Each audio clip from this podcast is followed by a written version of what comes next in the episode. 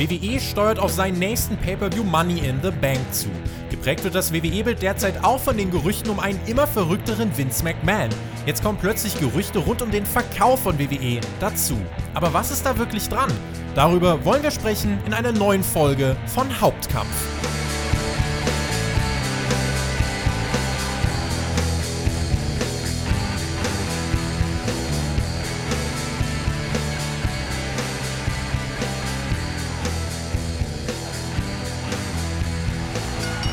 Sonntag, der 3. Mai 2020. Ihr hört den Spotfight Podcast mit einer neuen Ausgabe von Hauptkampf, eurem Wrestling Talk.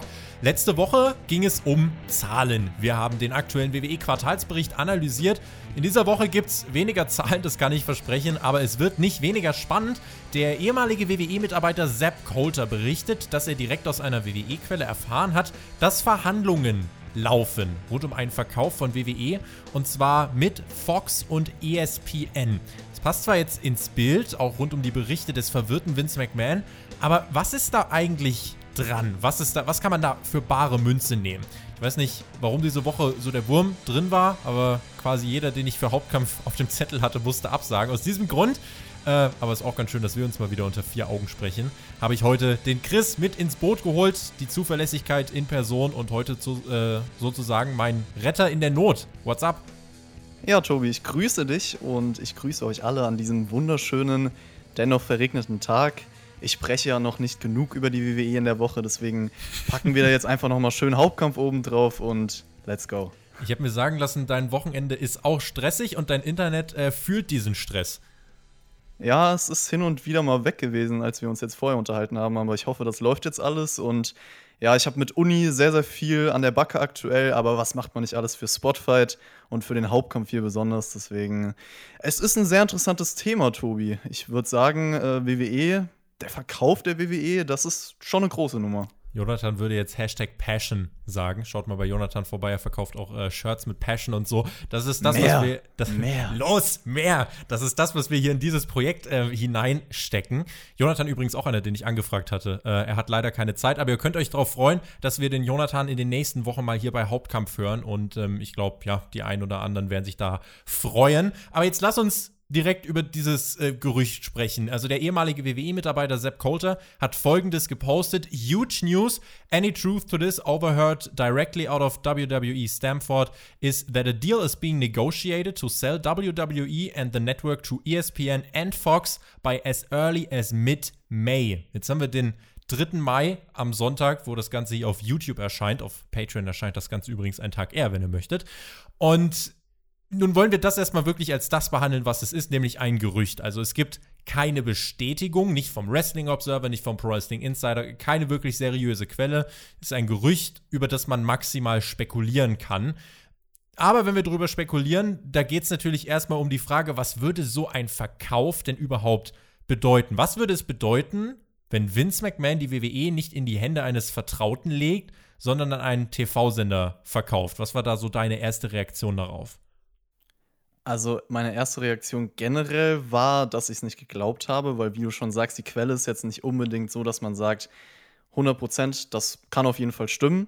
Und wir wissen ja alle, es ist Vince McMahon, es ist dieses Familiengeschäft und Vince McMahon war nie jemand, der Macht abgeben möchte. Und ich glaube auch immer noch nicht dran, bin ich ganz ehrlich. Aber die Situation aktuell macht es dann doch irgendwo so glaubwürdig wie nie, kann man sagen, durch die ganzen Veränderungen, die jetzt passiert sind, die finanziellen Schwierigkeiten, auch die große Klage, die die, die WWE jetzt bekommen hat. Also da hat man ja auch viel gehört.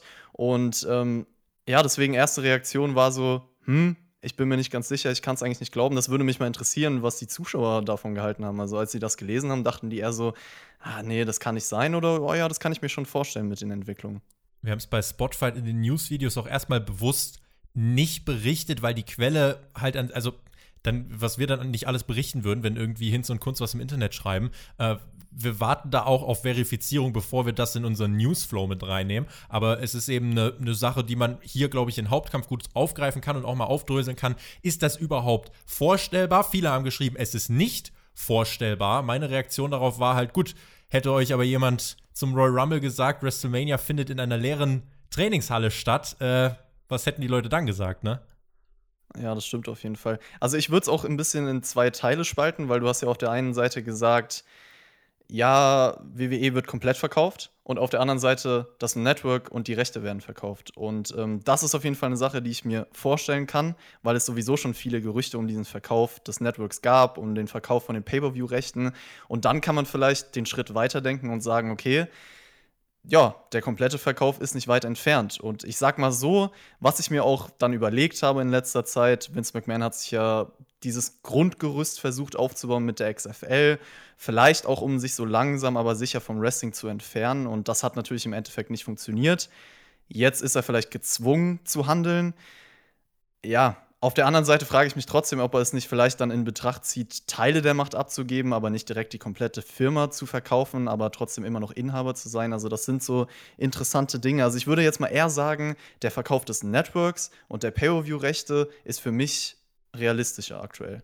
Aber dann lass uns die Diskussion gerne mal genau in diese Richtung lenken. Ich sehe das ähnlich wie du. Dieser Network-Verkauf, das ist ja was, was, was man durchaus sich vorstellen kann und was auch äh, viel naheliegender ist. Und WWE hat ja im Quartalsbericht trotzdem auch angekündigt, im vierten Quartal jetzt 2020 will man verschiedene Stufen einführen für das Network. Das klang jetzt wiederum nicht so, als würde man sich mit einem Verkauf beschäftigen. Auf der anderen Seite sagt man halt auch im Quartalsbericht, dass man ähm, trotzdem weiter versuchen möchte, Pay-per-view-Rechte an OTT-Services zu verkaufen, Over-the-Top-Services, also quasi einfach Anbieter, Streaming-Anbieter wie ESPN, wie Fox. Und ähm, irgendwie kam in diese Diskussion dann auch das Network mit rein.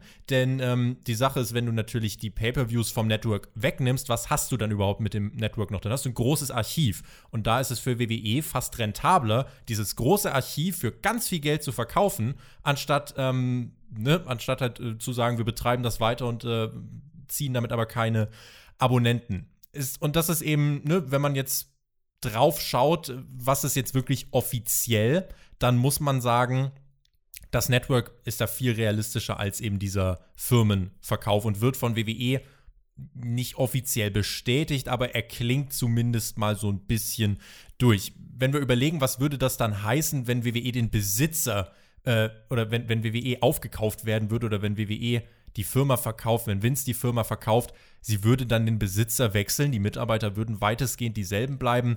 Strukturen innerhalb der Firma könnten sich verändern, aber wie gesagt, ähm, da kann man auch erst detaillierter darüber berichten, wenn es wirklich haltbare Indizien gibt und auch mehr als einen Tweet von Sepp Coulter, oder? Ja, vor allem, ich kann mir nicht vorstellen, dass eine andere Firma eine Wrestling-Firma aufkauft und dann denkt, okay, wir werden jetzt komplett alleine damit umgehen. Vielleicht auch Leute, die eigentlich gar nicht so viel mit Wrestling an, am Hut haben. Wobei es hier ich um Verkauf geht, nicht um Aufkauf. Das sollten wir vielleicht richtigerweise einordnen. Ach so, das sind ja, ja natürlich, unterschiedliche natürlich. Dinge, genau. Natürlich, ja. Tut mir leid für diese Ausdrucksweise. Nein, nein, Aber ich glaube, wenn, wenn ähm, dann die Rechte bei jemand anderem liegen, werden sie das schon in die richtigen Hände geben. Also ich glaube, dass da nicht dann so ein riesen Umschwung passieren wird, sondern dass man trotzdem noch mit den Leuten vertraut bleibt, die auch mit Wrestling was an den Hut haben und die sich dann darum kümmern. Ja, also ich, ich, ich überlege gerade, wie man das vergleichen kann, weil mm, Okay, man kann es nicht damit vergleichen, aber wir haben ja zuletzt auch mitbekommen, dass Disney zum Beispiel so eine Firma ist, die viel aufkauft, viele Rechte auch von anderen ich sag mal, Filme machen oder so. Und ich weiß jetzt nicht, welcher Film es war, aber war es nicht Star Wars oder so? Oder, oh Gott, ich will jetzt nichts Falsches sagen, ich bin da nicht so Disney, sind das nicht die, die jetzt auch Mandalorian produzieren? Ich weiß, ja, ich auf jeden Fall sind da ja. doch dann Filme entstanden, die auf einmal in eine andere Richtung gingen, wo viele Fans auch so viel Kritik ausgeübt haben, weil es halt jetzt von Disney produziert ist und man das einfach gemerkt hat. Also wer weiß, ob das vielleicht nicht dann auch äh, uns mit der WWE bevorsteht. Ist die Frage, das kann halt auch zum Guten sein. Vielleicht ist Disney ja auch ein Verka Ver äh, Interessent. Who knows? Ja, Kandidat. Sepp Coulter schrieb von ESPN und Fox. Es war ja so, WrestleMania lief ja jetzt auch auf ähm, Fox. Da kommen wir nachher noch zu sprechen. Ähm, Wenn es ein Jahr gibt, in dem sowas Verrücktes passieren kann, dann wahrscheinlich 2020. Ähm, ich kann das aber auch gar nicht weiter kommentieren, weil es eben wirklich nur diesen Tweet gibt. Mehr Hinweise sind es eben nicht, aber schauen wir lieber mal darauf, wie das überhaupt zustande gekommen ist, denn ich finde das, was dahinter steht, und das ist auf der einen Seite Vince McMahon, über den wir sprechen, und dann auch wirklich nochmal dieser Verkauf von Pay-Per-View-Rechten, was hätte das für eine Aus Wirkung. Das hängt ja alles unmittelbar mit diesem verrückten Vince McMahon zusammen, dass sowas überhaupt auch jetzt als Gerücht aufkommt. Denn wie du sagst, Vince ist eigentlich jemand, der da die Macht gar nicht abgibt und wenn, dann will er die Macht irgendwie in der eigenen Familie lassen, damit er doch noch einen Einfluss drauf haben kann, wenn es denn nicht läuft. Aber dass er beispielsweise WWE komplett in fremde Hände legt, ist nahezu unvorstellbar eigentlich.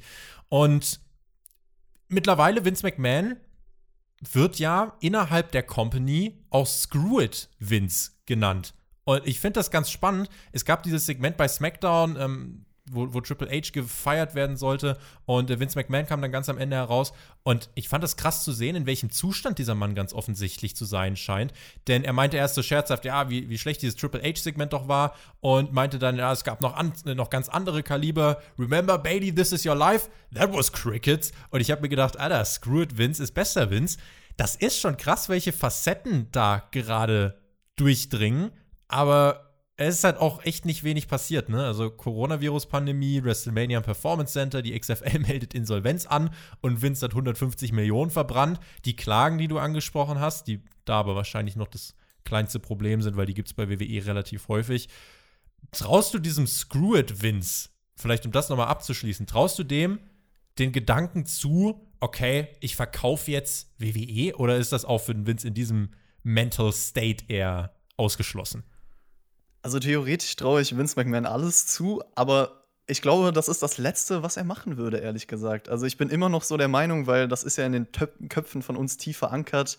Vince McMahon, der, der, der wird seine Macht nicht abgeben. Der wird sein Kind, die WWE, einfach nicht verkaufen, egal was passiert, egal wie viel Kritik er erhascht und so weiter. Aber klar, du hast es angesprochen. Also ich kann mir gar nicht vorstellen, wie viel in seinem Kopf abgeht. Also wenn ich das jetzt mal auf mich ummünze, ich schreibe ja auch so mit dir und ich fühle mich auch gerade so ein bisschen stressig und oh, es geht so viel ab. Und ey, ganz ehrlich, was sind meine Probleme gegen seine wahrscheinlich? So kann man das mal aufwiegen. Und ähm, deswegen, klar, ich finde es auch immer noch verrückt, die, die ganze Informationspolitik, wenn man das so nennen kann, von WWE, also das lässt ja schon zu wünschen übrig. Man kriegt ja wenig mit, so dieser ehrliche Umgang mit den, mit den Fans, mit den Leuten, die auch mit ihnen verhandeln und so weiter da, da, kommt ja relativ wenig ans Licht. Und ich glaube schon, dass im, im Hintergrund sehr viel abgeht und äh, Vince auf jeden Fall verzweifelt ist. Also das Segment ist natürlich jetzt, wo man noch erfahren hat, ja, so soll es anscheinend Backstage sein, irgendwie noch ein bisschen ironisch. Er hat sich ja wirklich über alles lustig gemacht. Ich habe ja auch mit dem Björn zusammen in der SmackDown-Review drüber gesprochen.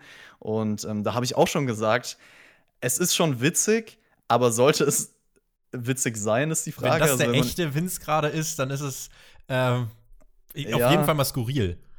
Es ist auf jeden Fall skurril und auch über die Sachen, die er gesprochen hat ich meine, jetzt kann man drüber lachen, aber damals hat man es ja schlimm empfunden. Und so sollte es ja eigentlich nicht sein, dass man sich über alles ironischerweise lustig macht, was schlecht war, in Anführungszeichen. Du machst dich halt darüber lustig, was für ein schlechtes Produkt du auf die Beine gestellt hast. und, und irgendwie in dem Atemzug machst du dich ja dann auch darüber lustig, dass es Menschen gibt, die das verteidigen und die das weiter kaufen. Also ich kann mir schon vorstellen, dass Vince McMahon, der ja trotzdem jetzt keiner ist, der irgendwie viel im Internet rumhängt oder so, aber der wird sich Backstage dann schon manchmal denken, keine Ahnung, wenn die Leute den Fiend und Seth Rollins ausbuhen, da gab es ja damals bei Hell in a Cell die Gerüchte von wegen, dass Vince McMahon einfach über die Fanreaktion gelacht haben soll. Ich finde, das macht ihn greifbarer tatsächlich. Also es sind nicht nur diese Gerüchte, sondern man hat ihn bei SmackDown und ich finde, diese fünf Minuten waren sehr aussagekräftig. Da hast du, glaube ich, die realste Facette von Vince McMahon. Was verrückt ist, weil ich wirklich dachte, während SmackDown, okay, das ist jetzt eine Rolle, die er spielt, weil das Segment genau so geplant war. Wir machen uns über alles lustig und nehmen es halt mit ironischer Art und Weise an. Aber wenn man jetzt wirklich erfährt, okay, das ist der aktuell realistischere Vince McMahon, ist das nochmal eine andere Hausnummer. Ich stelle es mir auch ehrlich gesagt im Backstage-Bereich relativ unterhaltsam vor. Wenn er mit unterhaltsam für uns als Dritte jetzt. Also unterhaltsam für uns als Dritte, aber vielleicht auch für manche Wrestler, wenn er mit denen so ein bisschen Späße macht und die vielleicht Vince McMahon nachmachen und so. Vielleicht ist es ein bisschen lockerer als sonst. Ich weiß nicht, ob er mit denen Späße macht. Das ist so die Sache, weil es kann, also Screw it, Vince kann auch einfach sagen, wer bist denn du? Geh weg, dein Push wird fallen gelassen. Stell dir gut, vor, die Leute, die entlassen werden, ist es jetzt vielleicht auch nicht so spaßig, äh, ja. die dann aus dieser Situation das rausziehen müssen. Ja. Am Donnerstagabend äh, übrigens noch äh, hat WWE die Entlassung von Curtis Axel bekannt gegeben. Es gab jetzt auch die ähm, im Laufe der Woche die Meldung, dass WWE gerade eigentlich bereit ist, jedem, der seine Entlassung wünscht, ihm diese auch zu gewähren. Und äh, da könnte jedes Kaliber quasi jetzt nachfragen und würde diesen Wunsch gewährt bekommen. Curtis Axel ähm, gut, ist jetzt keiner, der gerade massiv eine Rolle gespielt hat. Aber Vince McMahon backstage kann halt im Moment, glaube ich, auch böse werden. Also das heißt, dass trotzdem Mitarbeiter und Worker soll es geben, die ihn jetzt gerade meiden, weil er einfach unberechenbar ist, weil seine Laune im Moment einfach wirklich umschwenkt. Und wenn er jetzt gerade so in dieser Phase ist, das, wir erleben das ja auch so ein bisschen, wenn wir merken, es ist komplett stressig, man macht sich erst fertig und dann irgendwann kommst du in diese Phase, wo du denkst, ach, weißt du was, ich mache, ich nehme das jetzt alles so ein bisschen äh, ironisch an und mache mich so ein bisschen drüber lustig. Das hilft einem eigentlich. Immer so. dieser schön umgekehrte, lächelnde Smiley auf WhatsApp. Mhm, der auf dem Kopf stehende, lachende Smiley, der in irgendein Loch reinrollt. Genau, das ist, das ist unsere Form der Krisenbewältigung. Aber wie du schon gesagt hast, im Vergleich zu dem, was bei Vince McMahon abgeht, ist es halt ähm, überhaupt nichts. Aber Vince hat ein bisschen Grund zur Entspannung. Die Aktie, die steigt nämlich gerade wirklich wieder deutlich an. Die ist derzeit in den USA wieder gut auf Kurs. Jetzt bei 45 Dollar peilt eigentlich die 50 Dollar Marke an. Und im Quartalsbericht hat sich auch gezeigt, wie abgesichert die WWE durch TV-Verträge ist für die nächsten vier Jahre. Und eigentlich ist es egal, das sage ich auch schon immer, was diese, egal was dieser Company passiert, sie wird auch noch in fünf Jahren einzig und alleiniger Marktführer im Wrestling-Business sein oder Sports Entertainment-Business, wenn man eben nicht komplett von der Rolle ist. Lass uns über diesen Verkauf von Pay-per-view-Rechten sprechen. Wir haben das jetzt schon ein, zwei Mal angerissen. Schauen wir wirklich drauf, was das denn wirklich bedeuten würde. Wir sprechen ja auch gleich noch über Money in the Bank. Als Pay-per-view, Vince hat ja im Januar angekündigt, er möchte noch in diesem Quartal, also im ersten Quartal, einen OTT-Service als Partner finden. Dann gab es diese Verhandlungen für WrestleMania mit ESPN. Und ähm, die wären interessiert gewesen daran, WrestleMania zu zeigen. Aber letzten Endes waren die Vorstellungen für wie viel Geld Vince McMahon die WrestleMania-Rechte verkaufen wollte, so utopisch, dass ESPN gesagt hat, sorry, aber das können wir nicht machen. Was ist letzten Endes passiert? ESPN hat ein paar alte WrestleManias gezeigt. Die erste Ausstrahlung lag dann, ich glaube, WrestleMania 30 waren es ähm, etwas mehr als 800.000 Leute, die es gesehen haben. Und dann hat man, glaube ich, noch vier andere WrestleManias gezeigt und die waren dann deutlich drunter 500.000, 400.000. WrestleMania selbst lief dann ja dieses Jahr auch noch bei Fox das war aber nichts Halbes und nichts, nichts Ganzes. Also auf Fox hättest du für WrestleMania 70 Dollar gezahlt. Ähm, und die Wie sind da eigentlich die Verkaufszahlen gewesen? Die Zahlen sind so gering, dass sie gar nicht erst veröffentlicht worden sind. Also okay. unter 5000 sehr sicher. Äh, wenn du weißt, dass 500.000 Leute WrestleMania for free auf dem Network gesehen haben, das wissen wir ja mittlerweile, dann ähm, kannst du davon ausgehen, dass eigentlich, also wer, wer sich wirklich das für 70 Dollar bei Fox gekauft hat, der äh, hat wirklich, glaube ich, zu viel Geld einfach. Und, und, stell dir vor, du weißt es nicht, ähm, dass WrestleMania auf dem Network for free gelaufen ist äh, und sagst dir jetzt äh, irgendwie, okay, WWE hat mich mit WrestleMania gecatcht, ich habe mir das für 70 Dollar angeschaut, jetzt will ich mir auch den nächsten Pay-Per-View anschauen und jetzt bewirbt WWE Money in the Bank auf dem eigenen Network und sagt, ja, der erste Monat ist frei. Und du, wie? Ich hätte WrestleMania auch kostenlos sehen können? Also, du erreichst ja damit irgendwie, glaube ich, nie so wirklich einen positiven Effekt das sind die Marketingstrategien heutzutage. Aber ich sag mal so, äh, WrestleMania war ja der, der größte Erfolg, Erfolg aller Zeiten auf Social Media. Auch das noch. Und es waren die höchsten Network-Zahlen. Also 2,1 Millionen gleichzeitige Abonnenten. Also 500.000 davon, wie gesagt, mit dem kostenlosen Abo, aber. Also mit dem. Ja. Mit den Pay-Per-View und äh, Pay-Per-View-Rechten beziehungsweise Network-Verkauf würde ich immer so ein bisschen vergleichen mit UFC. Das kann man ja gerne mal machen, weil die haben ja auch ihre Rechte an ESPN inzwischen verkauft und diesen Deal ich, also ich fände es halt interessant, die, auf die Folgen vom Network zu gucken, wenn man das wirklich tut, weil klar, wir wissen auch aus den Quartalsberichten, so die Einnahmequelle, das Network ist nicht mehr ganz so rentabel und deswegen würde ich auch mal jetzt behaupten, dass es finanziell sinnvoll sein könnte. Die Frage ist halt dann, ob sich das Network als Konzept halten kann, wie du schon sagst, weil es dann eher nur Sachen aus der Vergangenheit aufgreift. Aber vielleicht ist es im Endeffekt so, dass man überhaupt mehr Geld durch den Pay-Per-View-Verkauf macht, als durch das Network. Also ist im Endeffekt egal. Und man könnte dann auch sagen, für die Fans, für die Konsumenten, man muss ja die Pay-Per-Views wieder größer hypen, größer bewerben, denen wieder einen größeren Stellenwert geben, weil vielleicht andere Streaming-Dienste etc. dann wirklich das verlangen, weil sie wollen, okay, wir müssen das verkaufen. Das heißt, die Pay-Per-Views könnten theoretisch davon profitieren.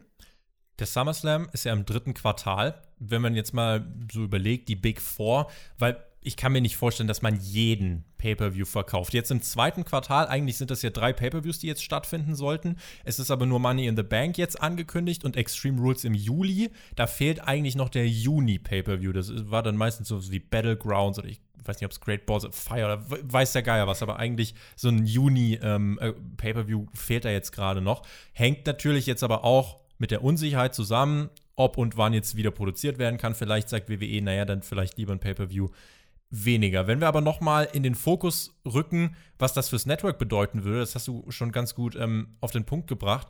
Ähm, es würde die Priorität von Pay-per-Views und auch wenn es jetzt nur diese Big Four sind, schon extrem steigern. Warum? Du musst mit diesen Pay-per-Views, wenn du die verkaufst für viel Geld, musst du das rechtfertigen, indem diese Pay-per-Views auch eine gewisse Buy-Rate erzielen. Die AEW Pay-per-Views werden von circa 100.000 Leuten gekauft. So, und wenn jetzt WWE ankommt und ein Pay-per-View verkauft, ähm, sagen wir den SummerSlam, und den sehen auch 100.000 Leute, dann würde das automatisch die Pay-Per-View-Deals von AEW unfassbar nach oben pushen, weil man dann auf einmal sieht, boah, WWE kommt mit so einem großen Value und die erreichen 100.000, AEW erreicht auch 100.000, krass. Und äh, das würde da ein paar neue, äh, den, den Goalpost würde das quasi verschieben. Aber WWE muss eigentlich liefern. Also sie können sich dann nicht erlauben, dann vielleicht äh, irgendwie nur so 70, 80.000 Pay-per-Views zu verkaufen. Und um da eine gute Buy-Rate zu erzielen, musst du auch vor allem bei den Zuschauern, die deutlich mehr Geld ausgeben sollen, irgendwie äh, eine Akzeptanz dafür schaffen. Auf dem Network zahlst du einen Zehner und bekommst mehr als Pay-Per-Views. Und jetzt sollst du für ein Pay-Per-View 60, 70 Dollar zahlen, also das Sechsfache. Und das bringt mich halt zu der Annahme, eigentlich kannst du es nur mit den Big Four machen. Sowas wie Money mhm. in the Bank jetzt für 60 Dollar anbieten, das wäre unfassbar. Aber selbst bei diesen Big Four halte ich das für kritisch, weil die Dinger müssen dann, wie du gesagt hast, extrem gut promoted werden, gut aufgebaut werden und dann bitte eben nicht nur mit den, mit den Goldbergs und Undertakers, die es äh, irgendwie dann noch gibt, sondern mit aktuellem, groß aufgezogenen, groß präsentierten Talent. Und dann stellt sich natürlich schnell die Frage, ist WWE das so einfach zuzutrauen, dass sie innerhalb von kurzer Zeit den Switch schaffen und Pay-per-Views plötzlich wieder mit so einem richtig großen Stellenwert aufgebaut bekommen, dass jetzt die Leute sagen, boah, statt kostenlos auf dem Network oder statt für 10 Euro auf dem Network zahle ich jetzt gern das Sechsfache. Ist WWE das zuzutrauen oder ist das wirklich eher ein Risiko als eine Chance? Ich würde da knallhart sogar sagen, das ist mehr ein Risiko als eine Chance, weil wir jetzt schon öfter, wenn wir über diese ganze Network-Sache gesprochen haben, erwähnt haben, der Mensch ist einfach ein Gewohnheitstier und es wird schwierig sein, die Leute davon zu überzeugen, ja, ihr kriegt jetzt nicht mehr alles für 10 Euro im Monat, sondern müsst wirklich für diese eine Show deutlich mehr zahlen. Und das muss ja dann eine ganz besondere Show sein, die sich abhebt. Und da würde ich dir dann zustimmen und sagen, das kriegst du in den Köpfen der Leute erstmal nur mit den Big Four Pay-Per-Views sowieso hin, weil man da automatisch denkt, okay, es ist der Royal Rumble, es ist WrestleMania, es ist SummerSlam und äh, da hast du dann vielleicht auch Paarungen, kann man, die Kann man in dem Atemzug auch die Survivor Series mitnehmen? Kann man für die Survivor Series 60 Ich hab's jetzt extra vermieden, aber hm, dann sind's die Survivor Series war gar nicht, war eigentlich in den letzten, zumindest letztes Jahr hat sie sich schon größer angefühlt als die meisten anderen Pay-Per-Views, oder? Wegen NXT. Ja, wegen NXT. Das halt aber, ne, wenn wir jetzt von Big Four sprechen, da siehst du, wir haben auf einmal mit der Survivor Series jetzt eigentlich fast schon einen Streitpunkt, wo man sagen muss, boah, geben die Leute dafür 70 Dollar aus. Ich würde auch nicht mal sagen, dass es jetzt klar ist, dass die Leute für SummerSlam 70 Dollar ausgeben. Also mhm. so ist es nicht. Aber die Sache ist halt, wenn man es wirklich schafft, bei diesen Pay-Per-Views die Matches zu bringen, die, die frisch sind, die große Namen haben, die groß aufgebaut wurden, dann besteht da eine höhere Chance als bei No-Name Pay-Per-Views auf jeden Fall. Rein aus Prinzipsache. Ihr könnt uns gern mal, ich werde das in die Infokarte packen. Und zwar werde ich dort mal eine Abstimmung machen. Wir sind jetzt natürlich nicht äh, hier in den USA. Das heißt, bei uns würden diese Pay-Per-Views dann für einen anderen Preis angeboten werden. Ähm, The Zone selbst ist ja jetzt kein Pay-Per-View-Service. Es wäre natürlich krass, wenn WWE Pay-Per-Views auch auf The Zone laufen würden und für einen Abonnenten quasi jetzt einfach mit drin wären. Ihr könnt ja auf The Zone mittlerweile schon Raw und SmackDown schauen. Aber angenommen, äh, die Pay-Per-Views würden jetzt hier, sagen wir einfach mal, auf Sky laufen in Deutschland, würdet ihr für die Big Four Pay-Per-Views von WWE 20, 30 Euro ausgeben. Das ist ja so die Range, in der es sich bewegen wird. Ich glaube, äh, 20 Euro, das ist so ähm, der Ansatzpunkt für die Pay-Per-Views. Würdet ihr das für die Big Four machen oder nicht? Klickt gerne mal oben in die Infokarte und ähm, klickt dort mal auf Ja oder Nein und schreibt uns sehr gerne einen Kommentar, warum Ja oder warum nein. Ich finde das nämlich eigentlich sehr spannend, weil da kann man schon ein bisschen ablesen, so wie sind die Leute gepolt. Ist das WWE-Produkt etwas, wofür sie Geld ausgeben? Und eigentlich kann man es ja mit den ähm, Key Metrics, die es ja auch gibt, also mit Ticketverkäufen, mit Merchandise und so weiter, ähm, kannst du ja eigentlich belegen, dass die Leute immer weniger dazu bereit sind, WWE Geld zu geben und äh, dass die Kaufbereitschaft sinkt. Und deswegen wäre dieser Move eben, finde ich, auch fast mehr mit einem Risiko behaftet. Auf der anderen Seite, vielleicht ist es auch genau das, was WWE braucht, um wirklich wieder zu merken, die Pay-Per-Views sind das ganz oder mit Abstand das Wichtigste. Die müssen groß aufgebaut werden. Man, ja, hat ja irgendwie immer so eine Resthoffnung. Und wenn wir jetzt bei Pay-Per-Views sind, Lass uns doch noch über Money. Ganz kurz vielleicht noch, weil ja, du bitte? erwähnt hast, ähm, Merchandise und alles, also die Dinge, wo die Fans sich wirklich explizit sagen, komm hier, wir stecken Geld in die Firma, das geht ja alles zurück. Und ich glaube, das sollte man nicht unbeachtet lassen. All die Dinge, die jetzt über die WWE rausgekommen sind, also wirklich, wie die, die Company, in welchem Licht sie steht, Image, natürlich ja. die Entlassungs... Wie bitte? Das Image, genau, ja. Genau, das Image, äh, die Entlassungswelle, die dazu kommt, die, die Klagen, die jetzt rauskommen die Sachen im Hintergrund, die also man sieht das auch auf den Spotify News Videos, die Kommentare. Ich sag mal so, WWE kommt nicht gut weg. Und ich glaube, das wird sich noch verschärfen. Die Leute, es gibt Leute, die das nicht vergessen und da jetzt nicht sagen, wir stecken Geld in diese Company. Das sollte man vielleicht auch noch mal erwähnen. Es gibt ja auch immer so die, ähm, das zwar quasi nach schlechten Pay-per-Views schreiben ja dann immer ganz viele so, ähm, ja, ich cancel das Network und ich schaue keine WWE-Shows mehr, dann sagt man ja immer relativ leicht, ich kenne viele, die dann einfach relativ leicht sagen, ja, ihr schaltet doch eh wieder ein. Wenn man sich Quoten anschaut, Ticketverkäufe anschaut, Network-Abos äh, anschaut, nee, scheinbar kommen ein paar Leute wirklich nicht zurück. Also sollte man das vielleicht nicht komplett außer Acht lassen. Äh, gut, wenn jetzt jemand nach dem äh, Super Showdown in, äh, in Saudi-Arabien schreibt, wenn der, Gold, äh, wenn der gute Herr Goldberg den Fiend äh, weggeklatscht hat. Ähm, das habe ich ja auch in der SmackDown-Review, glaube ich, schon mal sehr breit erläutert, warum das vielleicht nicht so das Beispiel ist. Aber es gibt ja trotzdem ganz viele andere Ansätze, wo man äh, einfach sagen kann, WWE vergrault ganz viele Menschen. Die aktuelle Entlassungswelle ist da ja, finde ich, ein sehr gutes Beispiel. Und ähm, auch was mit den Klagen rauskommt, äh, dass da ja auch wirklich auf anderen Ebenen, nicht nur den Fans gegenüber, sondern auch Aktienanlegern gegenüber, eben nicht mit offenen Karten gespielt wird. Das ist alles nicht so wirklich überraschend, aber es erreicht jetzt doch immer mehr die breitere Masse, wo dann auch Leute unter dem Spotify News Kanal schreiben, boah, irgendwie gibt es echt nur noch negative Meldungen über WWE. Deswegen gut, dass wir letzte Woche über den Quartalsbericht geredet haben, da gab es eben auch ein paar positive Sachen. Aber wir waren jetzt gerade bei Pay-per-Views und ich würde äh, gern mit dir noch so ein bisschen über den Aufbau zu Money in the Bank sprechen. Du hast ja auch Raw und SmackDown jetzt immer geschaut und äh, bist da ganz gut aussagekräftig. Und äh, wir können gerade mal so eine kleine Bilanz ziehen, wo steht das Ganze denn? Wir haben jetzt zwei Money in the Bank Matches, beziehungsweise Climb the Corporate Ladder Matches. Ich befürchte, viele werden sich freuen, das zu hören, nicht. Ich befürchte, dass ich diese Matches hassen werde. Ähm, es geht nämlich eigentlich rein logisch, da beginnt schon der Fehler. Rein logisch geht es darum, wer am schnellsten nach oben kommt. Und ich würde in diesem Match also gar nicht versuchen zu kämpfen, sondern einfach nur zu rennen. Wenn ich dann bei Raw die Kommentatoren höre, die sagen, boah, Nia Jax ist von einer Kreuzbandverletzung in beiden Knien zurückgekehrt. Das macht sie zur Favoritin in diesem Match. Dann denke ich mir, nein, tut es nicht. Eigentlich überhaupt nicht. Das macht sie sogar eher zu äh, einem kompletten Außenseiter. Vielleicht kommt sie aber auch einfach als Erste in den Fahrstuhl, ich weiß es nicht. Aber bevor wir jetzt über den Pay-Per-View reden, diese Matches, diese Climb the Corporate Ladder Matches, die sind ja jetzt auch schon abgefilmt und das Konzept, es liest sich schon komisch, wie das laufen soll. Also es ist mal was anderes auf jeden Fall. Also ich bin auch interessiert, das zu sehen. Ähm, ist wie WrestleMania in der leeren Turnhalle, man will es irgendwie dann trotzdem sehen. Aber was erwartest du dann letzten Endes qualitativ von diesen Matches oder wie gehst du daran? Kann man das dann überhaupt auch als Wrestling-Match bewerten? Ja, das ist genau der Punkt, ich würde sagen, es ist kein Wrestling für mich. Und äh, das ist ähnlich wie bei WrestleMania. Da habe ich auch schon versucht, es mit einer anderen Perspektive zu betrachten und einfach zu denken, nein, ich schaue hier nicht dieses typische Wrestling, was ich kenne, sondern das ist, es ist filmmäßig. Es ist was komplett Neues und klar, es kann mich in dieser Sparte auch nicht unterhalten. Also ich sage jetzt nicht, dass dieses Money in the Bank Ladder Match irgendwie was wird, wo ich sage, hey, das ist logisch oder das macht mir Spaß beim Zuschauen. Vielleicht wird es übertrieben sein, man weiß es nicht. Aber das sind dann Dinge, die ich in dieser anderen Welt sozusagen kritisieren kann. Ich würde trotzdem behaupten, ich bin pro dafür, dass WWE das ausprobiert, einfach weil man dann sagen kann, dass Wrestling, wie es aktuell in den Wochenshows halt zustande kommt, funktioniert sowieso nicht. Deswegen versucht was anderes aus. Wenn es dann in der anderen Sparte auch nicht funktioniert, ist es nochmal ein anderes Thema.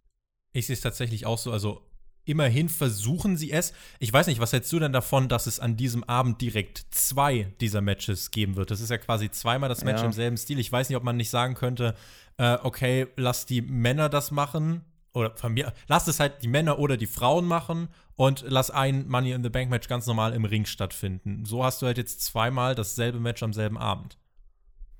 Ja, sehe ich ähnlich. Also man muss halt schon versuchen, da ordentlich einen Unterschied hinzubekommen. Das Ding ist halt, vom Weg, wie man zum Money in Bank Koffer kommt, wird es ja das gleiche sein. Also die starten am selben Punkt und müssen am selben Punkt enden. Es sollte besser Aber, so sein, wenn die jetzt erst irgendwie ja. versuchen, über 80 andere Räume zu gehen. Ihr sollt am schnellsten nach oben kommen. Nicht erst. Ja, aber vielleicht. Vielleicht macht man es dann halt so, dass man noch viele andere Räume einbindet. wenn die sich durch irgendwelche Räume brawlen, wäre ich böse. Ja. Ich werde dann wirklich böse. Ja, das, das, wird aber passieren. Ja, das, das ist furchtbar. Das ist ja über, dann wollen die ja, ja nicht gewinnen. Ja über den Sinn kann man sich auf jeden Fall dann danach streiten. Also, bin ich mir fast ist halt so ein bisschen Sackgasse. Eigentlich sollte wirklich am, es sollte einfach jemand versuchen, hochzusprinten und die sollten sich einfach wirklich die ganze Zeit versuchen, äh, aufzuhalten. Und natürlich kannst du mal einen rechts und links äh, in die Tür schmeißen oder durch eine Glasscheibe, aber dann halt direkt weiter nach oben.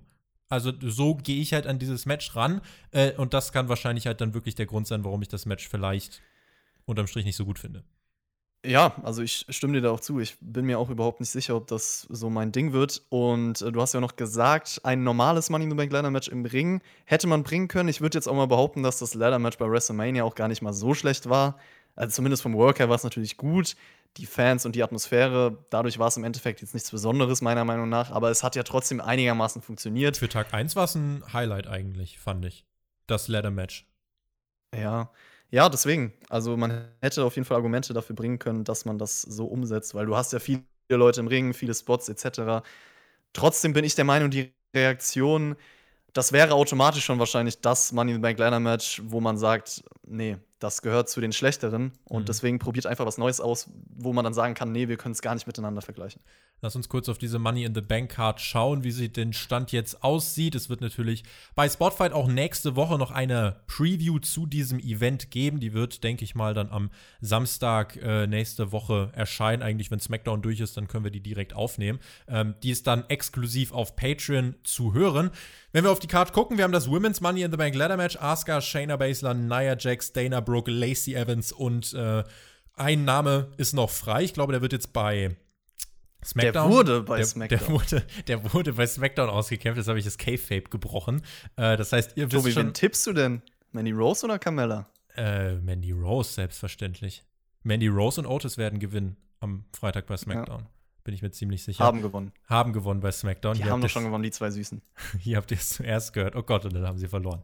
Ähm, Nein, also da, da wird, glaube ich, Mandy Rose dann wahrscheinlich noch dazukommen. Dann haben wir Drew McIntyre gegen Seth Rollins, Braun Strowman gegen Bray Wyatt. Wir haben das Men's Money in the Bank ähm, Ladder Match, beziehungsweise Corporate Match. Äh, Daniel Bryan, Alistair Beck, Rey Mysterio, King Corbin. Apollo Crews ist raus. Und dann haben wir bei SmackDown noch Otis und Dolph Ziggler. Einer von den beiden hat es geschafft in dieses Match und ein Name lässt man frei. Ähm, vielleicht so einfach nur Wasserstandsmeldung kurz von dir. Wie gefällt dir der Aufbau jetzt so eine Woche vor dem Event bisher? Mm, nicht so gut, würde ich sagen. Also, du hast halt mit Braun Strowman und Bray Wyatt schon ein Match, wo ich die, die Story verstehe und auch positive Punkte daraus ziehen kann, weil du halt viel Vergangenheit hast und auch auf Details eingehst. Aber ansonsten ist da jetzt nicht allzu viel zu holen. Ich finde, dass du auch mit den Money in the Bank Ladder Match Teilnehmern, das ist vielleicht so der große Aspekt der Show. Das sind ja eigentlich Teilnehmer, die wirklich bis dahin aufgebaut werden müssen. Eigentlich sollte in solchen Multimatches es der Fall sein, dass man wirklich denkt, okay, jeder hat eine Chance zu gewinnen, jeder wurde für diesen Moment aufgebaut, aber das ist es halt leider nicht. Und das ist vielleicht so mein größter Kritikpunkt im Aufbau. Du hast jemanden, der eigentlich ziemlich Momentum bekommen hat in den letzten Wochen, jetzt rausgeschrieben mit Apollo Crews. Und ansonsten sind die Männerteilnehmer, klar, bei Otis könnte man das Argument nehmen, wenn er reinkommt. Alistair Black ist auch jemand, der natürlich seine Matches gewinnt. Ähm, auch Wenn man jetzt, halt jetzt aber, aber mal drauf schaut, wer ist denn wirklich World-Title-Material? Ja, genau, also da wäre jetzt halt der Name so Otis, wäre da jetzt äh, zum Beispiel raus. Du hast Daniel Bryan, Alistair Black, Rey Mysterio. So, die vier eigentlich. Und dann hast du King Corbin und du hast jetzt dann äh, entweder noch Otis Dolph Ziggler, äh, wo keiner jetzt davon direkt ins World-Title geschehen muss. Und du hast eben einen Namen, der noch nicht bekannt ist. Ich muss sagen, ich fand diese Idee, dass Brock Lesnar einfach da oben sitzt, Und am besten kommt Brock Lesnar einfach mit einem Hubschrauber und hängt den Koffer ganz arrogant ab, während da irgendjemand total durchgeschwitzt oben ankommt und Lesnar lächelt einfach. Das wäre auch, ich würde das, ich, das würde ich feiern. Ich würde unfassbar lachen. Nicht, weil es so gutes Booking wäre, aber weil ich einfach, ich wäre für diesen Moment wäre ich sehr amüsiert. Und dann kommt Vince McMahon aus dem anderen Hubschrauber und lacht sich den Arsch ab. Screw it. Wie sieht's bei den, ja. wie sieht's bei den Frauen aus, wenn du da Ja, bei den Frauen sieht's nicht anders aus, würde ich sagen. Also Nia Jax ist halt diejenige, wo man sich am meisten fokussiert drauf im Vorfeld. Aber ich fand es bei Raw besonders schade, dass man eigentlich den Aufbau von Shayna Baszler so ein bisschen runtergespielt hat. Mhm. Also mit ihr, finde ich, hat man schon einen guten Job gemacht im Vorfeld. Sie war skrupellos und äh, hat eigentlich da weitergemacht, wo sie vor WrestleMania war. Aber jetzt hat man bei Raw sie ihr so diese, diese Illusion genommen, würde ich jetzt einfach mal sagen. Und ansonsten auf der SmackDown-Seite brauchen wir uns, glaube ich, nicht drüber unterhalten, dass da auch nicht so viel geht hätte eigentlich auch gesagt, Baylor muss, äh, Baylor, Basler muss gewinnen. Finn Balor, wo ist der? Das ist bei NXT. Ähm, nee, ich finde, Basler müsste eigentlich das Ding ganz klar gewinnen. Da dürfte keine, kein Weg dran vorbeiführen. Aber ich bin da bei dir. Sie hat irgendwie für mich ganz viel von dem verloren, was sie vor WrestleMania ausgemacht hat. Wenn ich an Elimination Chamber denke, das war richtig gut gemacht, fand ich, vom Booking-Standpoint. Und da ging es seit WrestleMania eigentlich nur bergabwärts. Ähm, sie wird da gerade irgendwie eine von vielen. Und äh, Becky Lynch ich weiß nicht, der hat das, finde ich, auch nicht so gut getan, auch wenn die Promos in den letzten Wochen besser geworden sind. Äh, finde ich, würde sie in der Rolle der Title Chaserin von Shayna, würde sie gerade, würde Becky gerade besser wegkommen, mehr Profil kriegen, als so wie es jetzt ist. Ähm, aber gut, ansonsten, was, was du angesprochen hast bei Apollo, ich finde generell, dass sehr viele gute Ansätze da sind, dass man auch wirklich einen guten Job macht. Also wenn ich zum Beispiel äh, auch auf Drew McIntyre schaue, ähm, Apollo Crews, das sind eben so zwei Namen, aber jetzt eben overzukommen ohne Publikum, das ist halt verdammt schwer. Für Drew ist es schwer, jetzt Champion zu sein und es ist eigentlich wirklich eine unvorteilhafte Position. Ich finde aber, er macht wirklich sehr viel sehr richtig, auch wenn ich gerade das Problem sehe, dass man ihn total nur auf den Claymore-Kick reduziert, was ganz falsch ist, weil er so viel mehr kann. Aber ansonsten liefert er wirklich ab, auch in Promos und so weiter. Äh, und er kommt halt wirklich cool und badass rüber und das gefällt mir. Apollo, der liefert auch seit einigen Wochen ab und hat so viel Charakterentwicklung hingelegt, wie in den letzten zwölf Monaten kombiniert. Und trotzdem ist das Problem, ohne Reaktion aus dem Publikum als Indikator ist das ganz schwer beim TV-Publikum overzukommen. Also ich weiß nicht, wie du es siehst, wenn wir jetzt Apollo bei der ersten Raw-Ausgabe vor Publikum wieder sehen, glaubst du, die Leute werden ihn dann richtig feiern, er wird over sein, oder werden die Leute ihn so annehmen wie den Apollo, den sie zuletzt live gesehen haben, und das war der, der gegen Seamus äh, ziemlich viele Boots gefressen hat? Ja, leider eher zweiteres wahrscheinlich, auch weil man ihn jetzt rausgeschrieben hat und ähm, dann wird noch ein bisschen Zeit vergehen. Man weiß ja nicht, was vorher dann noch passiert, natürlich, wie man ihn dann im Endeffekt aufbaut. Aber ich glaube, dass die Fans sich erst wirklich ein Bild von ihm machen können in dem Zeitpunkt, wo sie auch wirklich da sind, wo sie in den Hallen sind und sich das nicht so gut vielleicht vom Bildschirm auf diese Halle transportieren wird. Also da wäre ich bei dir. Auch wenn ich persönlich sagen müsste, mir gefällt das auch, was man mit Apollo macht, in welche Richtung man sich bewegt, welchen Fokus man legt, wirklich auf die Matches und auf den Aufbau in den Wrestling-Matches an sich, auch die sympathischen Promos, die er dann nach den Matches immer hält, das funktioniert für mich. Also für mich ist er jetzt jemand, in den ich mehr investiert sein kann. Aber wenn ich das jetzt auf die breite Masse beziehe, dann weiß ich auch nicht, ob das so funktionieren wird. Da fehlt dann. Aber es ist generell eine spannende Sache, weil so eine Situation hatten wir auch noch nicht, dass die Wrestler so lange nicht konfrontiert waren mit einer Crowd und äh, wir auch nicht wissen, wie dann die Auswirkungen sind. Also es kann ja sein, dass in ein paar Monaten, wenn dann wirklich wieder Fans da sind, komplett andere Reaktionen herrschen als, als davor, weil sie sich einfach anders mit den Wrestlern auseinandergesetzt haben in der Zeit man weiß dann nicht exakt, wo stehen die Wrestler gerade und sie wissen es auch selber nicht. Und ähm, es ist auch, ich habe da mit Alex auch schon drüber gesprochen, äh, du brauchst halt auch in einem Match, du brauchst auch die Reaktion von der Crowd, um zu wissen, okay, machen wir gerade alles richtig mit dem Match oder machen wir, äh, machen wir was falsch? Und du kannst halt eigentlich im Match auch reagieren. Das fehlt halt jetzt. Aber mm, alright, wir müssen mal gucken, wo diese Apollo-Story hingeht. Ich finde, mit dieser Verletzung hat man jetzt gerade ziemlich das Momentum rausgenommen. Äh, ansonsten Bray Wyatt gegen Braun Strowman. Man erzählt etwas. Ich halte es zwar immer noch für vermessen, dass jemand wie Braun Strowman Angst vor einer Plastikmaske hat und Psychospielchen von, vom Fiend irgendwie, dass er da Angst vor hat. Aber die Tatsache, dass er jetzt gegen Bray und nicht gegen den Fiend antritt, das halte ich für interessant. Und ähm, mal schauen, was man bei SmackDown dann jetzt noch äh, einen, äh, zwei Tage dann vor Money in the Bank bringt, um das noch zu intensivieren. Aber man zieht es einfach so ein bisschen, weil der Fiend den Titel, glaube ich, schon wiederholen soll. Also tatsächlich, der Plan war zu keinem Zeitpunkt, dass Braun Strowman Universal Champion wird. Das hat sich dann äh, kurz vor WrestleMania dann eben doch noch mal äh, geändert, als es aufgezeichnet wurde, weil Roman Reigns dann raus war. Aber ich glaube, der Fiend soll dann jetzt den Titel erstmal wieder halten und ähm, dann ist es jetzt, glaube ich, das Zeichen, wenn man Bray Wyatt erstmal gegen Braun Strowman stellt, dass man das nochmal zieht für den nächsten Pay-Per-View oder das kann auch sein. Es gibt jetzt direkt den Titelwechsel hier, dann sieht Braun Strowman aber aus wie ein Depp, wenn jetzt äh, Bray Wyatt in diesem Match dann zum Fiend wird und direkt den Titel gewinnt. Ich würde sogar behaupten, dass genau durch diese Story, die du jetzt auch angesprochen hast, für dich ist es vielleicht lächerlich, dass er Angst vor dieser Maske hat und auch Angst vor seiner Vergangenheit. Ich kann das irgendwo nachvollziehen, dass da etwas Gewisses in seinem Kopf passiert und äh, einfach diese düstere Zeit, wenn er darauf zurückblickt, es kann einem Menschen schon, glaube ich, Angst machen. Und ich glaube, dass du das auch erzählen kannst mit der Niederlage. Also theoretisch kann man das ja als Grund nehmen, warum Braun Strowman einfach nicht Champion sein kann, weil er nicht an diesen Gedanken vorbeikommt und an der Geschichte mit Bray Wyatt. Und klar, wir brauchen uns nicht darüber unterhalten, dass er dann die nächsten Wochen, wenn er dann nicht mehr im Titelgeschehen sein wird und nicht mehr mit Bray Wyatt involviert sein wird, davon Schaden tragen wird.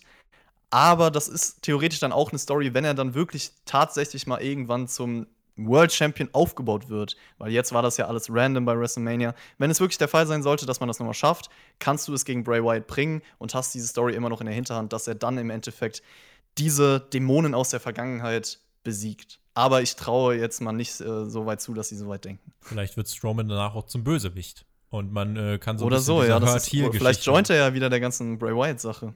Dann äh, versucht man ihn damit so ein bisschen zu retten. Also, man hat viele Ansätze. Ähm, ich sehe da auch Potenzial. Und das gerade, ne, das war auch nur meine subjektive Einschätzung, dass ich das nicht abkaufe, dass Braun Strowman Angst vor der Maske hat. Aber äh, der grundsätzliche Ansatz, das mit dieser. Ist halt die Frage, ob er überhaupt so ein Charakter sein soll oder ob er nicht einfach der Badass ist, der alles zerstört, der Angst vor niemandem hat. Ja, ja also subjektiv. Rein, rein objektiv ist, ist der Ansatz nicht verkehrt ich kann es jetzt halt nicht abkaufen. Ähm, aber schauen wir mal, wie dieses Match dann laufen wird in der Money in the Bank Preview, wenn wir da noch genauer drauf eingehen. Ansonsten, Seth Rollins, Drew McIntyre ist halt immer noch die Sache, ne? Ähm, da kommt man halt auch nicht drum rum. Seth Rollins, warum ausgerechnet er? Und ich verstehe auch nicht, er warum. Er muss, er will es nicht, Tobi. Er muss. Ich verstehe halt nicht Kevin Owens beispielsweise, auch wenn er jetzt scheinbar nicht bei den Shows sein kann. Das scheint ja irgendwie der Fall zu sein. Ähm, warum schaltet man Owens nicht wenigstens irgendwie mal zu? Er kann er trotzdem Promos halten per Live-Schalte. Und er, er, kann das halt auch wirklich. Da kann man sich sicher sein. Aber ich finde, dadurch, dass man ihn im Moment wirklich überhaupt nicht erwähnt, verliert er halt das Momentum, was er möglicherweise durch diesen WrestleMania-Sieg generiert hat und einfach wortlos ihn da jetzt zu streichen und äh, auch aus dem Gedächtnis der Fans so ein bisschen immer mehr verblassen zu lassen halte ich für den falschen Weg. Das Match von McIntyre und, und äh, Rollins im Ring sicher nicht verkehrt, aber da muss ich sagen, vom Storyline-Ansatz, ich mag das Rollins-Gimmick nicht, ich mag das Rollins-Stable nicht ähm, und kann dem dann nicht ganz so viel abgewinnen, ehrlich gesagt. Ja, bei dem Gimmick von Seth Rollins würde ich dir zustimmen. Mir ist das auch ein bisschen zu unnatürlich und auch Kevin Owens. Ich habe das direkt bei der Raw erwähnt, wo Seth Rollins, wo es klar war, dass Seth Rollins der neue Number One Contender ist. Er hat gerade gegen Kevin Owens verloren. Das ist für mich simples Booking, was man eigentlich betreiben muss. Der Gewinner bei WrestleMania sollte dieses Titelmatch bekommen und nicht der Verlierer. Dadurch ja, schädigst du einfach die Grundlagen, die im Wrestling vorherrschen sollten. Siege und Niederlagen müssen zählen. Aber gut, das ist nochmal ein anderes Thema. Jetzt müssen wir uns damit abfinden.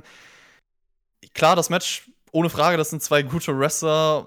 Kann auch gut werden, was sie da im Ring abliefern. Es ist halt immer mit den Umständen entsprechend, dass man wahrscheinlich nicht danach sagen wird und äh, ja, krasses Wrestling-Match oder so. Wann, was war denn überhaupt das beste WWE-Wrestling-Match? Also jetzt nicht sowas wie Boneyard. Wirklich Wrestling-Match, was im Ring stattgefunden hat seit dieser Pandemie. Ich glaube, sowas, wenn, wenn ich an WrestleMania an sowas denke wie Charlotte gegen Rhea Ripley, das war wirklich von der rein In-Ring-Work her ähm, war das, glaube ich, mit am besten. Das war tatsächlich auch ein Match, wo ich sagen würde, das war gut, was ich auch, wenn wir jetzt über Star Rings sprechen oder so, ein gutes Rating geben würde. Ohne eine Crowd, weil ich glaube, die haben es sehr, sehr clever gemacht und ähm, es geschafft, diese Geschichte zu erzählen, diese, dieses Selling, dieser Fokus auf dem Selling und ähm, beide wirklich extrem ihre Schmerzen präsentiert und ich glaube, dass du da gar nicht gespürt hast, dass da irgendwo was Leises vorherrscht. Und wenn man das vielleicht mit McIntyre und Rollins auch in so eine Richtung lenken kann, dann kann da auch, auch schon was entstehen, was weiß ich, keine Ahnung, auf jeden Fall. Ja, das so zu McIntyre Rollins. Also, es ist halt so, dass man aktuell über normale Wrestling-Matches leider sich nicht so freuen kann wie sonst, weil ich glaube, wenn wir uns jetzt die Money in the Bank Card anschauen und äh, unter normalen Umständen sprechen, dann würden wir beide hier sitzen und sagen, McIntyre gegen Rollins ist das Match, worauf man sich eigentlich mehr freut als auf etwas wie Strowman gegen Wyatt. Aber aufgrund der Story und den Umständen würde ich jetzt sagen, dass ich bei Strowman gegen Wyatt irgendwie mehr Möglichkeiten sehe. Das Wrestling allein ist halt gerade nicht entscheidend. Also es kommt tatsächlich viel ja. auf die Story und das Drumherum drauf an. Das exposed WWE halt an manchen Stellen. Und ich finde, im Universal-Teile geschehen ist klar, dass da irgendwie das Follow-up zu WrestleMania nicht stimmt. Und wie gesagt, auch wenn Kevin Owens nicht da sein kann, da muss man WWE, finde ich, ein bisschen in Schutz nehmen. Vielleicht geht es einfach nicht. Ja, auf jeden ähm, Fall. Kann man ihn trotzdem anders irgendwie in die Show einbinden. du ja hättest ja aber auch nicht Rollins jetzt als Number One Contender nehmen müssen. Also man, das ist ja, du, das ist ja mein Kritik. Man hätte auch, man hätte auch ganz einfach sagen können, hey, hier Kevin Owens, ich bin jetzt da, aber es ist eine Pandemie, ich kann nicht kommen. Rollins, zeig doch, was du gegen McIntyre machen kannst. Ich gebe dir meinen Number One Contender Spot, ich leihe, ihr den, äh, leihe ihn dir aus und vielleicht sehen wir uns wieder und es ist beim nächsten Mal ein Titelmatch. Ansonsten Pech gehabt. Ja, dass man das halt irgendwie noch würdig, genau, ja. dass er das Match verloren hat. Ähm, hätte halt geschehen müssen eigentlich. Sei halt einfach mal ehrlich zu den Leuten und sag, yo, es ist halt gerade eine Pandemie und Owens kann nicht da sein. Ähm, nun ja. Aber ansonsten äh, vielleicht abschließend so Money in the Bank. Glaubst du, es wird trotzdem äh, denselben Effekt aufs WWE-Jahr haben, auch wenn wir jetzt vielleicht ein Cash-In dann ohne Publikum sehen werden? Ähm, hat das immer noch diesen selben Wow-Effekt, wie eigentlich ein Cash-In normalerweise hat? Oder ist deswegen auch dieser Money in the Bank Pay-Per-View vielleicht dieses Jahr, der, auf den sich ja trotzdem immer viele freuen, vielleicht ein bisschen weniger wert. Auf jeden Fall. Also für mich ein klares Nein, dass es nicht diesen Wow-Effekt haben wird, weil ich, ich sage es auch gerne nochmal. WrestleMania hatte überhaupt nicht den Wow-Effekt im Endeffekt, wie wir das auch eigentlich fast alle predicted haben. Auch wenn natürlich viele Leute sagen, den Umständen entsprechen etc., aber es ist halt trotzdem einfach nicht dasselbe. Und ich glaube auch, dass bei Money in the Bank das der Fall sein wird, dass man ja mit einem Wrestler nicht so viel Momentum aufbauen kann. Es ist einfach so. Es fühlt sich einfach nicht an, als wäre das gerade ein Star. Drew McIntyre ist das beste Beispiel. Er macht alles gut, aber der Moment konnte natürlich nicht wirken bei WrestleMania ohne Fans und der Titel kann, Titelrun kann nicht wirken. Genauso würde ich das auch mit demjenigen be bezeichnen, der jetzt hier den Koffer gewinnt und der vielleicht aufgebaut wird. Es ist einfach leider zu einer Phase, wo man bei niemandem sagen kann, das ist ein Star. Damit würde ich sagen, haken wir das Ganze ab. Und ähm, wie gesagt, in der Money in the Bank Preview werden wir das Ganze nochmal dann wirklich mit allen Geschehnissen einordnen. Gehen jetzt nochmal für die letzten Minuten dieser Folge in den Fragenteil. Wenn ihr uns auch Fragen stellen möchtet für Hauptkampf, dann schaut doch gerne mal auf Patreon vorbei. Dort könnt ihr uns gern supporten finanziell und ähm, bekommt dann quasi schon für die billigste Stufe, für die 3-Dollar-Stufe, bekommt ihr schon über 700 Inhalte, davon ganz viele exklusive Podcasts und so weiter und so fort. Ähm, also da haben wir wirklich eine ganz, ganz große Breite für euch aufgestellt. Wenn euch dieser Tage langweilig werden sollte, dann ist das eure Anlaufstelle. Springen wir rein in die weißt Fragen. Weißt du, wo, ihr uns auch, wo ihr uns auch supporten könnt, das wollte ich nochmal sagen. Oder ein ganz simpler Klick auf den Like-Button hier auf YouTube. Das würde uns auch schon sehr weiterhelfen. Also das würde mich freuen, wenn die Leute, die da vielleicht Bock drauf haben und das vielleicht manchmal vergessen oder so, weil mir geht das häufig so, wenn ich andere Videos schaue. Simpler Klick, Klick auf den Like-Button, wenig Aufwand, aber hilft uns auf jeden Fall weiter. Ihr könnt auch einen simplen Kick machen. Das geht genauso. Einen ein, simplen Kick auf den Like-Button. Genau. Like einen simplen Super-Kick. nee, das bringt uns tatsächlich äh, mehr, als ihr denkt. Ähm, YouTube-Algorithmus und so. Ähm, das äh, ja, ist halt auch die Wahrheit. Die können wir euch ja so gegenüber acknowledgen. Ähm, aber lass uns in die Fragen springen. Und zwar Leo hat gefragt: äh, Moin, moin, meine Frage. Was haltet ihr von einer zukünftigen Zusammenarbeit von AEW mit anderen Wrestling-Promotions? Gerade mit Ring of Honor scheint dies ja möglich, Chris. In dem äh, Zusammenhang ist ja auch der Name Marty Skrull mhm. einer, der da eine Rolle spielt. Genau aufgrund Marty Skrulls Namen würde ich auch sagen, dass das definitiv passieren kann, weil wir wissen alle, wie gut die Verbindung zwischen den Leuten, die bei AEW auch eine hohe Stellung haben, und Marty's Girl ist. Wer das nicht weiß, schaut ein bisschen in die Vergangenheit, schaut euch an die Geschichte von The Elite, die Geschichte vom Bullet Club etc. und dann wisst ihr wieso. Also ich würde auch behaupten, die Wrestler, die bei Ring of Honor sind, es würde natürlich vor allem Ring of Honor helfen, eine Company, die in den letzten Jahren auf jeden Fall ordentlich einstecken musste und nicht mehr ganz so dieses Ansehen hat. Aber ich würde jetzt auch mal behaupten, es gibt trotzdem noch ein paar Talente, auch wenn ich das Roster bei Ring of Honor jetzt nicht so stark einschätzen würde, wie man das vielleicht aus vorherigen Jahren kennt. Es gibt da schon Chancen auch für AEW coole Ansetzungen draus zu machen. Und wenn man das richtig umsetzt, ist das, denke ich mal, cool für alle Wrestling-Fans. Ich glaube, es wird dann cool, wenn AEW eine zweite TV-Show hat. Ich muss sagen, im Moment für das aktuelle Setting halte ich von dieser Kooperation noch nicht viel. Einfach weil AEW selber genug Leute hat, die sie in zwei Stunden unterbringen und overbringen müssen. Und ähm, da würde jetzt die Kooperation mit Ring of Honor ja, der Name Marty Skrull ist dann großer, aber ansonsten ähm, muss ich sagen, fällt mir jetzt keiner ein, bei dem ich sagen würde, okay, das ist eine absolute Bereicherung. Dafür würde ich Leute, die gerade bei AW TV Time bekommen, definitiv streichen. Ähm, und insofern, wenn man sich jetzt vor allem gerade AEW anschaut in den letzten Wochen, da haben ja viele gefehlt. Der Hangman war nicht da, MJF war nicht da, ja, und die kommen jetzt erst in den nächsten Wochen wieder dazu. Und insofern ähm, muss ich sagen, so eine Kooperation genieße ich mit Vorsicht. Kann man für Pay-per-Views gern machen, wenn man da eine Geschichte im Voraus erzählt, vielleicht mal für eine Paarung, aber nicht äh, eine ganze Promotion-übergreifende Kooperation. Die ähm, muss dann geplant sein. ich finde halt, ich finde halt bei so Kooperationen, das kann ich jetzt rückbetrachtend mit Ring of Honor und New Japan sagen. Die hatten ja auch eine riesige Kooperation, beziehungsweise ja, jetzt ist sie halt nicht mehr so präsent da, wie sie mal war. Das ist logischerweise der Fall. Aber Ring of Honor und New Japan hatten am Anfang ihre Kooperation es wirklich richtig gemacht, weil da haben sie zusammen Shows veranstaltet und für richtig kreative Matches gesorgt, die man so einfach noch nicht gesehen hat. Ring of Honor hatte da vielleicht auch noch einen anderen Stellenwert als heutzutage. Und da hat man einfach Shows gebracht, die jetzt nicht vielleicht im äh, bei New Japan oder so so stattgefunden hätten oder bei Ring of Honor so stattgefunden hätten, sondern haben ihre Companies trotzdem noch getrennt, ihre Herangehensweisen. Und ich glaube, das wäre wichtig, dass man vielleicht jetzt nicht sagt, okay, bei Dynamite treten immer wieder Ring of Honor Wrestler auf, weil, wie du es auch schon sagst, das ist nicht nötig und ähm, das wäre vielleicht zu viel, sondern dass man vielleicht wirklich spezielle Shows bringt, wo Leute aufeinandertreffen, die halt in beiden Companies sind. Fabian Wenninger hat dazu geschrieben, Wäre garantiert spannend, aber ich denke, dass AEW auf lange Sicht mit New Japan zusammenarbeiten möchte. Ring of Honor wäre durch die Konstellation mit Marty Skrull auch eine Option. Gut wäre hier natürlich ein Zusammenschluss der VOD-Produkte als neue Wrestling-Netflix-Variante, also quasi das Archiv von New Japan World, äh, Ring of Honor und ähm, dann vielleicht ein AEW-Video-Archiv zusammenzupacken. Das wäre tatsächlich das mit diesem VOD-Service, ich finde, das allein ist schon eine Zusammenarbeit wert. Äh, ob das dann darüber hinausgehen muss, weiß ich nicht. Dann muss, dann muss jede Company den, den Wert dieses Deals abschätzen. Aber das äh, fand ich noch einen sehr interessanten Kommentar dazu. Ja, das stimmt auf jeden Fall. Also passt ja auch dazu zu meiner Herangehensweise, dass man eher sagt, man konzentriert sich da auf spezielle Dinge. Ich bin halt immer noch der Meinung, dass eine Company die andere nicht so sehr beeinflussen sollte, weil ich das auch mit New Japan gesehen habe, dass sie wirklich sehr auf die, auf die westliche Art eingegangen sind und für mich dann auch Schaden im Produkt davon getragen haben. Also ich bin jetzt auch nicht der Meinung, dass AEW wirklich ihre Einflüsse auf New Japan haben sollte oder vielleicht dann auch andersrum für viele Leute, die eigentlich AEW so wie es jetzt ist mögen und dass es eher getrennt bleiben sollte. Aber dann kann man trotzdem Shows zusammen veranstalten, die nichts mit dem eigentlichen Produkt zu tun haben. Florian Schreibe möchte wissen, was würde ein Verkauf des WWE Networks für Abonnenten bedeuten. In erster Linie, dass du ganz viel Ride-Along und Table for Three schauen kannst.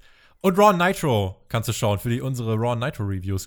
Ähm, Genug zum Schauen gibt es auf jeden Fall trotzdem. Ja. Genau, aber die Sache ist halt, kann man das für den Preis dann noch rechtfertigen? Kann man einfach die Pay-per-Views wegnehmen und sagen, es kostet weiterhin 9,99? Eigentlich muss man dann ähm, sagen, dass man es runterfährt. Ich weiß nicht, was kann man denn hinzufügen, dass man den Preis trotzdem rechtfertigt? Die Pay-per-View-Wiederholung ab, ab 24 Stunden danach?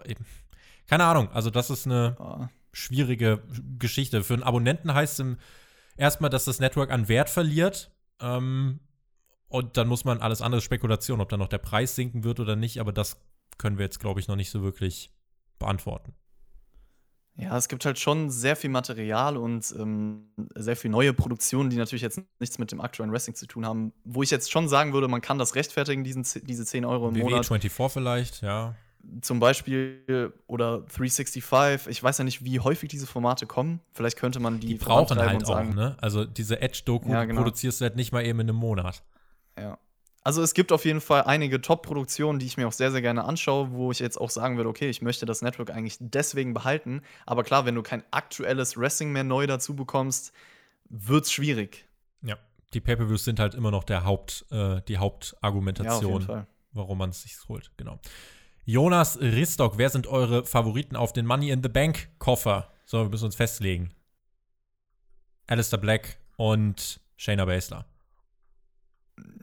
Ja, Mist, jetzt muss ich was anderes. Nein, muss ich natürlich Musst nicht. du nicht. äh, ich würde auch Alistair Black und Shayna Baszler sagen, aber kleiner Geheimfavorit der Männerseite ist eigentlich Otis, den ich mir als zweites vorstellen kann. Um Gottes Willen. Otis im World Title geschehen. Ja. Glaube ich nicht. Staunst du, gell? Ja, staunlich. Ja, glaube ich. Ja, aber gut, aber Alistair Black im World Title geschehen, dass WWE das möchte, kann ich mir irgendwie gerade auch nicht vorstellen. Leider. Und ja, auf der Frauenseite habe ich Bryan, sonst, ne? also Nia Jax wäre halt natürlich eine Befürchtung, aber wir wissen ja alle, die, die dominant vor dem Pay-Per-View sind, gewinnen das Match meistens nicht. Eben. Deswegen Shayna Baszler. Matthias Spät, mich würde auch ein Blick auf die deutschen Wrestling-Ligen interessieren. Konkret die Frage, wie ist der aktuelle Status und ein Blick in die Zukunft, beziehungsweise gibt es nach der Pandemie eine Zukunft für deutsche Ligen? Ich glaube, das wäre eine gute Frage jetzt für eine Folge mit Alex Flöter gewesen, äh, der selbst auch Promoter ist. Derzeit ist es ganz einfach ungewiss. Also bei WXW spielt rein, dass man zum Glück das Karat noch durchbringen konnte. Das war sehr wichtig finanziell. Im Moment sitzen da aber alle Promoter in Deutschland wirklich im selben Boot. Es geht ja vor allem auch um die Frage, welche Großveranstaltung oder was ist irgendwie wieder erlaubt. Also das Wort Großveranstaltung schwebt da immer wieder rum. Die sind ja grundsätzlich erstmal verboten, ich glaube bis Ende August. Aber wie definiert man Großveranstaltungen? Darf man mit 200 Fans veranstalten, mit 100, mit 1000? Gibt es Ausnahmen? Was sind Hygienekonzepte? Das sind alles Fragen, die da jetzt irgendwie zu klären sind. Die Tatsache, dass man halt derzeit aber nicht klar vorhersagen kann, was in den nächsten 60 bis 90 Tagen passiert, die erschwert das Ganze natürlich. Also da werden alle Promotions mit denselben Problemen zu tun haben und das ist ganz einfach die Ungewissheit. Ich habe Ende Februar für eine deutsche Promotion, äh, für ein Event, äh, für einen Trailer äh, für das Event habe ich äh, eingesprochen, äh, für den äh, Trailer was beigesteuert und das Event fand letztlich aber nicht statt und man weiß eben nicht, wie und wann man das nachholen kann. Also das ist, und das trifft eben nicht nur aufs Wrestling zu, ganz einfach geprägt von Ungewissheit und verlässliche Aussagen kann man da wohl nicht weiter treffen. Punkt aus Ende. Ich habe leider keine, keine detaillierten Einblicke oder eine Expertenmeinung dazu. Deswegen, Alex Flüter, falls du das hörst, kommentier doch mal, und äh, beantworte das irgendwie für uns. Ansonsten kann ich hier nur auch wieder zu sagen, ihr hört ja immer wieder, wie schwierig es ist in diesen Zeiten. Unterstützt lokales Wrestling, unterstützt die kleinen Promotions und, ja, und ruft eure Großmutter. Dann können wir alle an. irgendwie dazu beitragen, dass es danach besser weitergeht. Und ruft eure Großmutter an. Das hätte John Moxley jetzt noch gesagt. Damit machen wir den Punkt an diese Ausgabe von Hauptkampf. Ich bedanke mich sehr äh, bei allen, die zugehört haben, bei einer Ausgabe, die äh, mit vielen technischen Problemen zu kämpfen hatte. Wenn ihr jetzt gerade äh, die Stirn runzelt und sagt, was? Dann haben wir alles richtig gemacht, dann haben wir das nämlich so gut es geht äh, kaschiert, aber Vince, äh, Vince, warum wollte ich dich gerade Vince nennen? Ich wollte Vodafone oh, und Chris, ist das jetzt ein Kompliment? Ich wollte gerade Vodafone und Chris zusammenmixen und da ist jetzt irgendwie, ich weiß nicht. Ähm, Vodafone und Chris werden irgendwie gerade keine Freunde mehr. Äh, insofern, also mittlerweile saugt er ordentlich Datenvolumen von seinem Handy. Wenn ihr das nicht mitbekommen habt und äh, alles weitestgehend funktioniert hat bei euch, dann äh, haben wir das Ganze im Nachhinein gut kaschieren können. Es war ein bisschen nervenaufreibend, aber es passt gerade in das Wochenende. Ähm, Chris kann gleich selber nochmal was dazu sagen in seiner Abmoderation, denn die kriegt er jetzt von mir zugeschoben. Ich sage an äh, dieser Stelle auf Wiedersehen. Wen es betrifft, bis Donnerstag Dynamite Anmoderation schreiben. Hört mal in die Dynamite Review rein und schreibt uns eine Anmoderation. Das ist die mhm. äh, coole Aufgabe für die nächste Woche. Und äh, dann werden wir die Anmoderation der Woche, hier ohne Effekt, dann mit Effekt, werden wir krönen und vorlesen und umsetzen.